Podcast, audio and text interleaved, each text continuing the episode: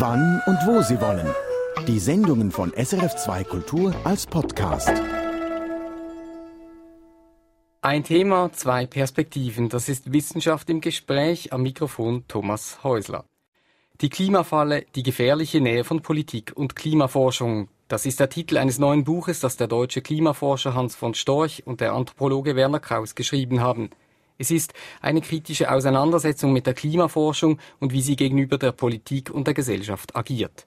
Einer der Autoren, Hans von Storch vom Helmholtz-Zentrum Geesthacht, ist uns jetzt aus Hamburg zugeschaltet und hier im Studio in Zürich sitzt Reto Knutti, Klimatologe von der ETH Zürich. Herr von Storch, Sie bündeln die Kritik an Ihrem eigenen Berufsstand mit dem Begriff Klimafalle. Was meinen Sie damit? Wir meinen damit, dass das Klimathema allgegenwärtig in der Gesellschaft ist und die Wissenschaft als der alles überragende Ratgeber, sodass inzwischen sogar der Eindruck entstanden ist, dass die Klimawissenschaft letztendlich Klimapolitik vorgeben kann, sagen kann, wie wir normativ vorgehen. Dies ist eine Entwicklung, die weder für die Klimapolitik gut ist, noch für die Klimaforschung. Wenn Sie sagen normativ vorgehen, dann denke ich, dass Sie sagen, dass die Wissenschaft quasi bestimmt fast, was die Politik tut. Herr Knutti, diese Analyse von Hans von Storch, stimmt die für Sie? Sitzen die Forscher, die Politik, wir alle in dieser so beschriebenen Klimafalle? Ich stimme mit Hans von Storch überein, dass es nicht nur um die Entdeckung einer wissenschaftlichen Wahrheit geht und es ist kein linearer Prozess, wo die Forschung direkt die politischen Maßnahmen definiert. Das muss irgendwie interaktiv gehen mit der ganzen Gesellschaft. Ich weiß nicht, ob das die Falle ist, wo die Forscher drin sitzen. Da würde ich mich ein bisschen wehren dagegen. Es gibt viele andere Aspekte, warum das Klimaproblem so schwierig ist und warum sich politisch wenig bewegt. Und da ist die Wissenschaft und die Kommunikation der Wissenschaft nur einer von vielen Faktoren. Fangen wir das ein bisschen an auseinanderzunehmen. Herr von Storch, ein wichtiger Teil der Kritik, die Sie im Buch äußern, die betrifft den Umgang der Klimaforschergemeinschaft mit Meinungsverschiedenheiten innerhalb der Wissenschaft auch. Natürlich dringt die eben manchmal sehr laut auch nach außen. Und Sie sagen, es gebe Gruppendenken, Dissidenten würden ausgegrenzt in der Klimaforschergemeinde. Haben Sie denn das selbst erlebt, wenn Sie mal von sich aus ein Beispiel nennen möchten? Ich habe das durchaus erlebt, aber nicht in dem Sinne, dass ich ausgegrenzt wurde sondern dass andere ausgegrenzt werden oder dass man Ausdrücke hört wie, das kann man so nicht sagen, das spielt den Skeptikern in die Hände. Das ist eigentlich ein deutlicher Ausdruck dafür, dass es bei vielen in unserem Gewerbe so eine Art Selbstzensur gibt, wobei entscheidend ist nicht die Wissenschaftlichkeit des Gegenstandes, sondern die Nützlichkeit im politischen Prozess. Wie denken Sie denn, kam das zustande, wenn man das mal von Ihrer Seite aus gegeben betrachtet, dass es das tatsächlich gibt? Wie ist das entstanden? Weil im Prinzip ist ja die Skepsis innerhalb der Wissenschaft eines der grundlegenden Dinge. Also die Klimafalle, in der die Klimawissenschaft sitzt, ist, dass viele ihrer Mitglieder sich dem Diktat der Nützlichkeit für die Klimapolitik unterordnet. Und bei der Gelegenheit wird Skepsis dann nicht mehr nützlich und so wurde eines der wichtigsten Worte, das wir überhaupt haben in der Wissenschaftskultur, mehr oder minder ein Unwort. Äh, also Sie meinen die Skepsis? Ja, und wurde von einer anderen Gruppe übernommen, die sich damit geschmückt hat, die ansonsten aber genauso wie viele der öffentlich sichtbaren Wissenschaftler im Wesentlichen interessiert sind an den politischen Konsequenzen und weniger an der wissenschaftlichen Methodik, die hinter diesem Wissen steht. Herr Knutti, wir sprechen ja hier etwas so was, fast wie Denkverbote, Ausgrenzung. Das ist ein harter Vorwurf an die Wissenschaft. Ist der Klimawissenschaft wirklich diese urwissenschaftliche Skepsis tatsächlich abhanden gekommen? Das würde ich so nicht unterschreiben. Ähm, die Skepsis ist ein wichtiger Teil von unserer Arbeit. Wir müssen unsere Resultate immer wieder überdenken, aber die, die Frage ist, was dann an die Öffentlichkeit tritt. Wir haben einen sogenannten Peer-Review-Prozess, also die Frage, was man veröffentlichen kann. Und da werden natürlich gewisse Sachen ähm, arg kritisiert. Und es gibt Leute, die haben, da stimme ich mit Hans von Storch überein, es gibt Leute, die haben einen großen Einfluss, was dann schlussendlich erscheint und was vielleicht nicht erscheint. Und dann haben die Medien haben noch einen größeren Einfluss, welche Resultate dann überspitzt äh, präsentiert werden. Und vielleicht äh, ich glaube nicht, dass die Wissenschaftler unehrlich sind und dass sie nicht die vollständige Wahrheit sagen wollen, aber vielleicht kommt nicht alles so rüber, wie es sein sollte. Herr von Storch? Ich würde auch meinen, dass die Klimawissenschaftler in der Regel ehrlich sind. Also, dass sie nicht lügen, dass sie bewusst die Unwahrheit sagen. Aber sie sind natürlich Teil unserer Kultur, sie haben kulturelles Wissen und irgendwie sitzt da schon ein kleiner Zensor in vielen Köpfen, die sagen, das Folgende, das sozusagen im Sinne einer besseren Konsequenz ist, erscheint mir plausibler als eine Aussage, die vielleicht Öffentlichkeit und Kollegen nervös macht, weil es eben nicht so stimmig und so einfach ist. Wenn also Klimawissenschaftler mit Themen, ist der Klimawandel größer oder kleiner, dann ist da eine gewisse Neigung zu sagen, der Klimawandel ist größer. Wir sind nicht frei von dem, was in unserem Umfeld geschieht. Also Sie meinen, dass die Gesellschaft dadurch, dass sie dieses Thema als so wichtig erachtet, wie eine Art positives Feedback an die Wissenschaftler zurückgibt, das ist ein ernsthaftes Problem und die nehmen das dann auch wieder auf. Ja, das könnte man vielleicht so sagen. Nun sind die wissenschaftlicher Teil der Gesellschaft. Und dann gibt es natürlich verschiedene Gesellschaften, die da verschieden reagieren. Ich habe also gerade ein Interview veröffentlicht mit einer britischen Wissenschaftlerin, die darauf hinweist, dass in dem britischen Kontext gern ein gewisser Hype nötig ist und die Zahlen gern ein bisschen größer sein können. Wenn ich mir denke, in Ländern wie der Schweiz oder in Dänemark vielleicht diese Neigung weniger stark ausgeprägt ist. Herr Knutti, wir sprechen ja jetzt darüber, dass eben Wissenschaftler Teil der Gesellschaft sind und natürlich dann auch reagieren auf die Gesellschaft. Haben Sie denn das Gefühl, dieser Vorwurf, der ja da auch mitschwingt von Herrn von Storch, dass die Wissenschaftler diese Rolle, dieses Teilsein der Gesellschaft zu wenig reflektieren, dass ihnen das zu wenig bewusst ist, würden Sie das so sehen oder stehen Sie da nicht zu? Da gibt es schon einen wesentlichen Punkt. Wir sind meistens ausgebildete Mathematiker, Statistiker, Physiker, Chemiker aber die wenigsten von uns haben eine breitere Ausbildung, die auch diese gesellschaftliche Dimension mit einbezieht. Und dann kommt man so als junger Physiker naiv und enthusiastisch und hat das Gefühl, wenn man jetzt äh, ein Resultat gefunden hat, dann hat man das Gefühl, das sei die Lösung. Und man vergisst vielleicht, dass es dahinter einen ganz langen gesellschaftlichen Prozess gibt, den man auch noch berücksichtigen muss. Ähm, also ich glaube, was uns, ja, Mathematikern, Statistikern und so weiter, eben tatsächlich fehlt, ist die Einsicht, dass Wissenschaft erzeugt keine Wahrheit, sondern Wissenschaft erzeugt gute Erklärungen, die eine gewisse Zeit, und die kann sehr, sehr, sehr lange sein, äh, gelten, die wir aber jederzeit auch als falsifizierbar ansehen müssen dass wir gleichzeitig andere Wissenssysteme haben, die uns erklären, wie Dinge funktionieren, dass wir also eine Konkurrenz von Wissen haben und Wissenschaft ist eben nur eine davon. Können Sie Beispiele Wenn, für andere geben? Ja, die äh, katholische Kirche. Das ist nur eine Weile her, dass sie so mächtig war wie vielleicht heutzutage die Wissenschaft. Aber die katholische Kirche hat im Grunde vorgemacht, wie Wissenssysteme funktionieren können, was sie bedeuten können, in welchem Maße sie wissenschaftliche Aktivität steuern können und all dieses. Nun wird keiner sagen, dass wir in mittelalterlichen Verhältnissen heutzutage sind, aber der Mechanismus, dass es alternative Erklärungssysteme gibt, die eben sehr geeignet sind, unser Leben auch irgendwie zu leiten, das kann sicher gar keiner bestreiten. Das heißt, die Kulturabhängigkeit unseres Wissens Intelligenz, die ist etwas, die wir für uns als Physiker, Mathematiker oder was wir denn auch immer sind, sehr schwer zu akzeptieren finden. Aber es ist dennoch so, dass eben die Gesellschaft irgendwo im Hintergrund unseres Kopfes sitzt und die Fäden zieht.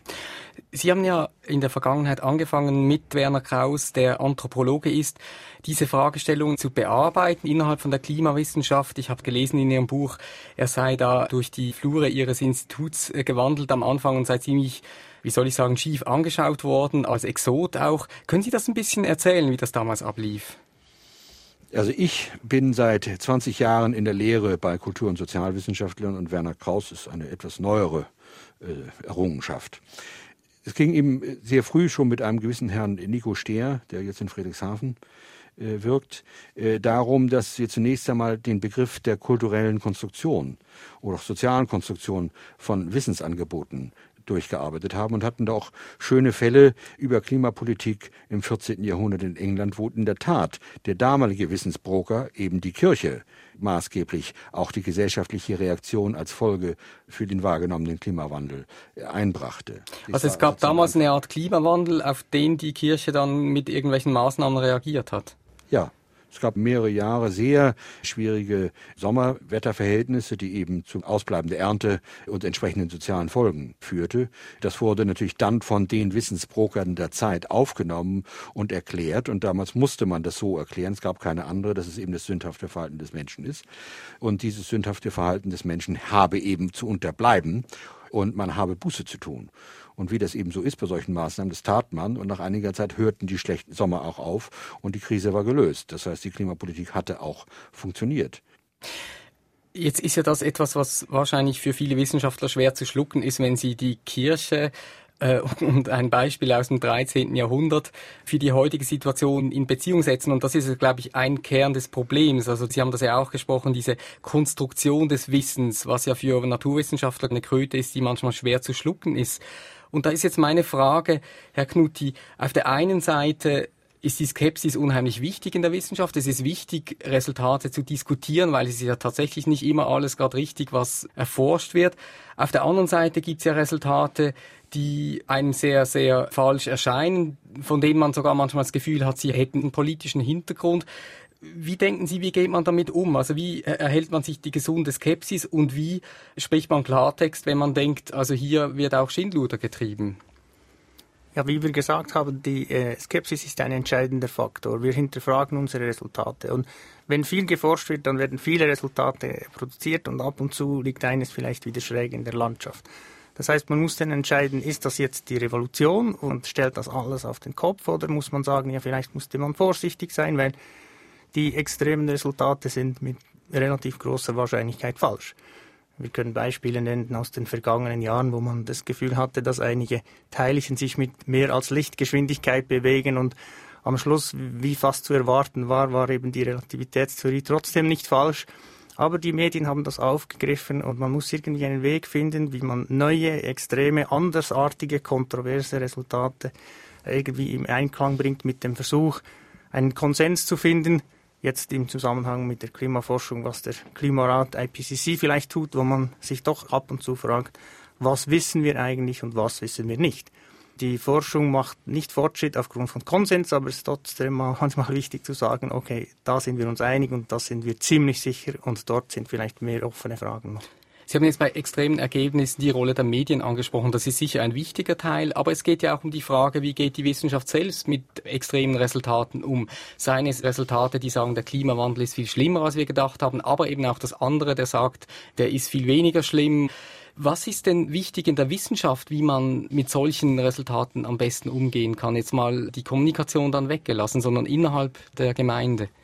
Also meine persönliche Erfahrung ist, dass wir in der Wissenschaft relativ offen sind dem gegenüber und dass das äh, informell und an Konferenzen ziemlich direkt äh, diskutiert wird. Aber ich denke, das kommt nicht immer so rüber in der Gesellschaft, weil eben da vielleicht ein gewisser Filter besteht. Es kann sein, dass gewisse Leute sich auch äh, nicht getrauen, eine Meinung zu vertreten, die wesentlich abweicht von der gängigen Meinung. Herr von Storch? Ich würde meinen, wir müssen uns auch überlegen, eine zweite Dimension ist dabei, die ich jetzt auch seit einiger Zeit beobachte, das will ich mal als den Fleckschen Reparaturbetrieb bezeichnen. Nach Ludwig Fleck, dem polnischen Wissenschaftswissenschaftler, nämlich wenn wir Resultate finden, die irgendwie in einem scheinbaren oder wirklichen Widerspruch zu der Gesamtkonstruktion stehen, dann äh, setzt ein sogenannter Reparaturbetrieb ein. Das heißt, man versucht Sonderregeln zu erfinden, sodass der Gesamtaufbau nicht weiter beschädigt wird. Und äh, genau das sehen wir jetzt auch. Also sobald irgendetwas passiert, was nicht vorgesehen ist, zum Beispiel, dass es jetzt in Zentraleuropa mehrere Jahre lang hintereinander äh, durchaus heftige Winterperioden gab. Ich will nicht sagen, dass die Winter selbst wirklich heftig waren, aber dass es zwischendurch doch mal ordentlich kalt war. Dann wird plötzlich eine Theorie herausgezaubert, wonach das zusammenhinge mit dem verminderten Meereis in der Arktis im Sommer. Das hat man aber nicht gemacht, bevor der Effekt da ist, sondern erst als er da ist. Das Gleiche ist, dass wir eine gewisse Stagnation haben der globalen Lufttemperatur seit, wir können uns überstreiten, seit wie vielen Jahren, vielleicht 13 Jahren oder sowas in der Art und Weise. Und dann wird plötzlich angefangen zu forschen, wie normal ist, dass dies geschieht. Das heißt, die Bemühungen im Vornherein festzustellen, müssen wir eigentlich mit solchen Möglichkeiten rechnen, was würde denn unser Gebäude falsifizieren und zum Einsturz führen, diese Arbeit haben wir nicht gemacht, sondern wir haben uns eigentlich darauf verlassen, dass es im Wesentlichen alles stimmt. Größere Korrekturen Korrekturen sind nicht erforderlich. Wenn, dann reparieren wir sie on the fly. Das alles fügt nicht zur Kreditwürdigkeit der Klimaforschung hinzu. Und diese Kreditwürdigkeit müssen wir zurückgewinnen. Und das geht eigentlich nur dadurch, dass wir zugeben, wir können uns irren. Und wenn wir mit Skeptikern konfrontiert werden, so wird es fällig, dass wir gemeinsam mit Skeptikern uns überlegen, wie können wir denn Einzelfragen definieren und dann vielleicht gemeinsam klären, ob es denn nun so sei oder nicht. Das heißt, wir müssen anbieten, auch mit unseren Feinden, wenn sie so wollen, rauszukriegen, ob vielleicht deren Meinungen richtig sind. Und ich würde annehmen, in den allermeisten Fällen wird sich herausstellen, ist es nicht so. Herr Knutti, die Wissenschaft, die, wenn Ereignisse in der Welt passieren, die nicht mit dem übereinstimmen, was man unbedingt vielleicht gedacht hat, die dann anfängt, Entschuldigungen dafür zu suchen oder mindestens das einfach in das Weltbild, was man hat, einzubauen. Können Sie das auch beobachten? Ich denke, das ist zum Teil ein durchaus äh, menschlicher Zug, dass wir ein gewisses Weltbild haben und eine Tendenz haben, das, was in unser Weltbild passt, das anzunehmen und das zu verwerfen, was vielleicht nicht in unser Weltbild passt. Es gibt äh, Leute, die sogar sagen, das sei evolutionsmäßig zwingend, weil wenn wir alles immer und jeden Tag hinterfragen würden, dann könnten wir überhaupt nichts mehr tun. Also in diesem Sinne ist es vielleicht normal, dass wir versuchen zuerst zu sehen, ob unser Gebäude trotzdem irgendwie noch aufrechterhalten werden kann und ab welchem Punkt wir sagen müssen, nein, jetzt geht es nicht mehr und jetzt müssen wir etwas ganz Neues aufbauen und wir müssen das alles verwerfen. Aber Herr von Storch hat ja angetönt, man hat vor die Hausaufgaben nicht gemacht. Man hat sich nicht überlegt, was passiert denn, wenn das Klima sich in eine Richtung entwickelt, wo wir uns fragen müssen, stimmen unsere Modelle noch? Dann ist man dem nicht nachgegangen. Das tut man erst jetzt, wo man zum Beispiel eine Periode hat von vielleicht zehn Jahren, wo es halt nicht mehr ganz so stark sich erwärmt hat, wie das vorher der Fall war in den 90er Jahren. Das stimmt zum Teil schon, dass wir das vorher nicht gemacht haben, aber die Frage ist auch, ob man das überhaupt kann, weil das System Klima und Umwelt ist so unglaublich komplex, dass es schwierig ist, alles im Voraus zu überlegen, was passieren könnte und dann zu nach Erklärungen zu suchen und nach Theorien zu suchen. Und oft ist es in der Realität so, dass man zuerst ein, etwas beobachtet. Ist auch in der Gesellschaft oft so. Im Finanzsektor ist es auch so. Zuerst passiert was und dann kratzt man sich am Kopf und überlegt, wie könnte man das äh, eigentlich erklären. Herr von Storch, ich möchte jetzt ein bisschen einen Schritt weitermachen. Sie haben es vorher schon erwähnt, die Nähe der Klimawissenschaft zur Politik. Was sind da genau jetzt Ihre Vorwürfe? Was ist da schiefgelaufen? Also vorab sollte ich vielleicht erstmal klären, es gibt hier keine Schuldigen. Also es hat da niemand irgendwas inszeniert oder sowas, sondern solche Dinge entwickeln sich und der Reto Knutti hat das eben ja auch ganz richtig gesagt, indem er diese Vorgänge als durchaus normal beschrieben hat. Ludwig Fleck hat eben diesen Reparaturbetrieb als eine normale Reaktion beschrieben. Es ändert nichts daran, dass es dann irgendwie doch auch zu beklagen ist. Äh, dass eben vorher die Schularbeit nicht gemacht wurde, sich zu überlegen, welche zukünftigen Beobachtungen würden denn meine Hypothese falsifizieren. Die Frage ist eben nicht gestellt worden. Und das ist in der Tat vom Standpunkt der Physik etwa ein vollständig inakzeptables Verhalten. Dass man sich nicht überlegt hat, welche zukünftigen Beobachtungen würden unsere Erklärung falsifizieren. Das geht nicht. Das ist einfach methodisches Versagen, würde ich mal meinen. So, jetzt aber zu der Politik. Diese Co-Produktion. Äh, Politik vereinnahmt Klimaforschung, Klimaforschung vereinnahmt Politik. Das tun sie sozusagen gemeinsam. Genauer gesagt macht es auch nicht die Klimaforschung, sondern es machen Klimaforscher. Bestimmte Personen machen das. Was geschieht ist, dass in der Öffentlichkeit dargestellt wird, die Wissenschaft habe dieses und jenes herausgefunden, deshalb müsse Klimapolitik dieses und jenes tun. Klimapolitik habe also keine Freiheitsgrade mehr, sondern sie müsse dem Diktat der Wissenschaft folgen. Das heißt, die Autorität der Klimapolitik kommt ausschließlich aus der Klimaforschung und nicht etwa aus dem freien Willen, dem politischen Entscheidungsprozess, der da ist. Das bedeutet, dass die Politik sich entpolitisiert und stattdessen die Wissenschaft politisiert wird. Die Entscheidungen gehen angeblich über in die Wissenschaft, wo natürlich Demokratie und Konsorten nicht mehr zu finden sind, sondern es geht dann nur noch um rohe Macht. Dies bedeutet dann, dass die politischen Konflikte, die wir normalerweise haben als normale politische Konflikte, plötzlich in den Hinterzimmern der Wissenschaft stattfinden und gewonnen wird in der Wissenschaft dann eine politische Auseinandersetzung. Aber zeichnen das ist Sie jetzt katastrophale Folgen für die Wissenschaft. Aber zeichnen Sie jetzt da nicht ein bisschen eine Karikatur, weil einerseits muss ja die Politik gewisse Daten zum Handeln haben, das heißt dann nicht, dass sie das tatsächlich auch tut, weil es ja viele andere Interessen innerhalb der Politik oder der Gesellschaft auch noch gibt. Das ist das eine. Und das andere ist ja so, dass in der Realität ja überhaupt nicht so ist, dass die Politik jetzt einfach genau das tut, was die Wissenschaft gesagt hat, marsch jetzt lauf mal. So ist es ja, ja gar nicht. Ja, das ist, das ist natürlich sozusagen dann die Tragik dabei.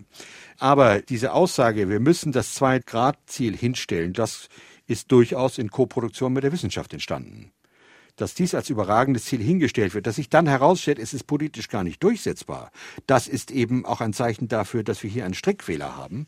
Stattdessen sollte Wissenschaft eben Möglichkeiten abklären, man kann dies und jenes und diese Entscheidung hat folgende Wirkungen und eine andere Entscheidung hat andere Wirkungen, sodass dann der politische Prozess sich aussuchen kann, welche Option denn gewählt wird, insbesondere aussuchen kann in Konsistenz mit den Werten der Gesellschaft. Das ist eigentlich der Trick. Das heißt, Wissenschaft Wirtschaft soll Randbedingungen klären und Politik muss letztendlich gesellschaftlichen Willen formulieren und sich nicht äh, davon steuern lassen, was einzelne Wissenschaftler, die sicher auch sehr klug sind, gerne hätten denn sie repräsentieren natürlich auch nur ein Teilsegment der Wissenschaft. Sie haben, Wissenschaft hat kein demokratisches Mandat und keiner von den Wissenschaftlern muss gerade stehen, wenn sich hinterher herausstellt, dass es vielleicht nicht so ein guter Rat war. Herr Knutti, der Wissenschaftler als Sie haben das vorhin mal gesagt, Herr Storch, als Broker des Wissens, als jemand, der Randbedingungen aufzeigt, der Möglichkeiten aufzeigt. Ist das etwas, womit Sie leben könnten? Absolut. Ich denke, die Wissenschaft muss äh, die Fakten erarbeiten und sie muss verschiedene Szenarien aufzeigen. Das ist auch das, was wir in den meisten Fällen tun. Das heißt, wir müssen sagen, wenn wir das tun, sind das die Folgen und wenn wir etwas anderes tun, gibt es andere Folgen und dann gibt es einen gesellschaftlichen Prozess, um dann zu entscheiden, welchem von diesen Szenarien man folgen will oder ob man die alle verwerfen will und etwas ganz anderes machen muss. In diesem Sinne stimme ich überein. Aber ich würde trotzdem vorsichtig sein. Es gibt Sachen, die wir wissen und ziemlich klar wissen, dass die Erwärmung zum größten Teil menschgemacht ist, dass die Auswirkungen nicht vernachlässigbar sind. Das sind Sachen, die sind relativ klar. Und das Zwei-Grad-Ziel zum Beispiel ist ein vielleicht zu plakatives Ziel, aber egal ob 1,5 oder 2 oder 3 Grad, spielt überhaupt keine Rolle. Es führt kein Weg um eine CO2-Reduktion herum, wenn wir diese Erwärmung irgendwie eingrenzen wollen. Das heißt, wir müssen klarer sein, dass es vielleicht verschiedene Ziele gibt, aber gewisse Sachen sind doch schon irgendwie robust und die dürfen nicht, trotz aller Skepsis und trotz allen Fragen nicht wegdiskutieren. Herr von Storch, in Ihrem Buch, da raten Sie zu mehr Gelassenheit. Gerade zum Beispiel eben mit diesen zwei Grad, Sie sagen Sie, warum sich dann so eine Grenze setzen, das ist kontraproduktiv. Und Sie sagen, es wird ja schon lokal viel getan, aber muss man das Ganze nicht als Prozess ansehen?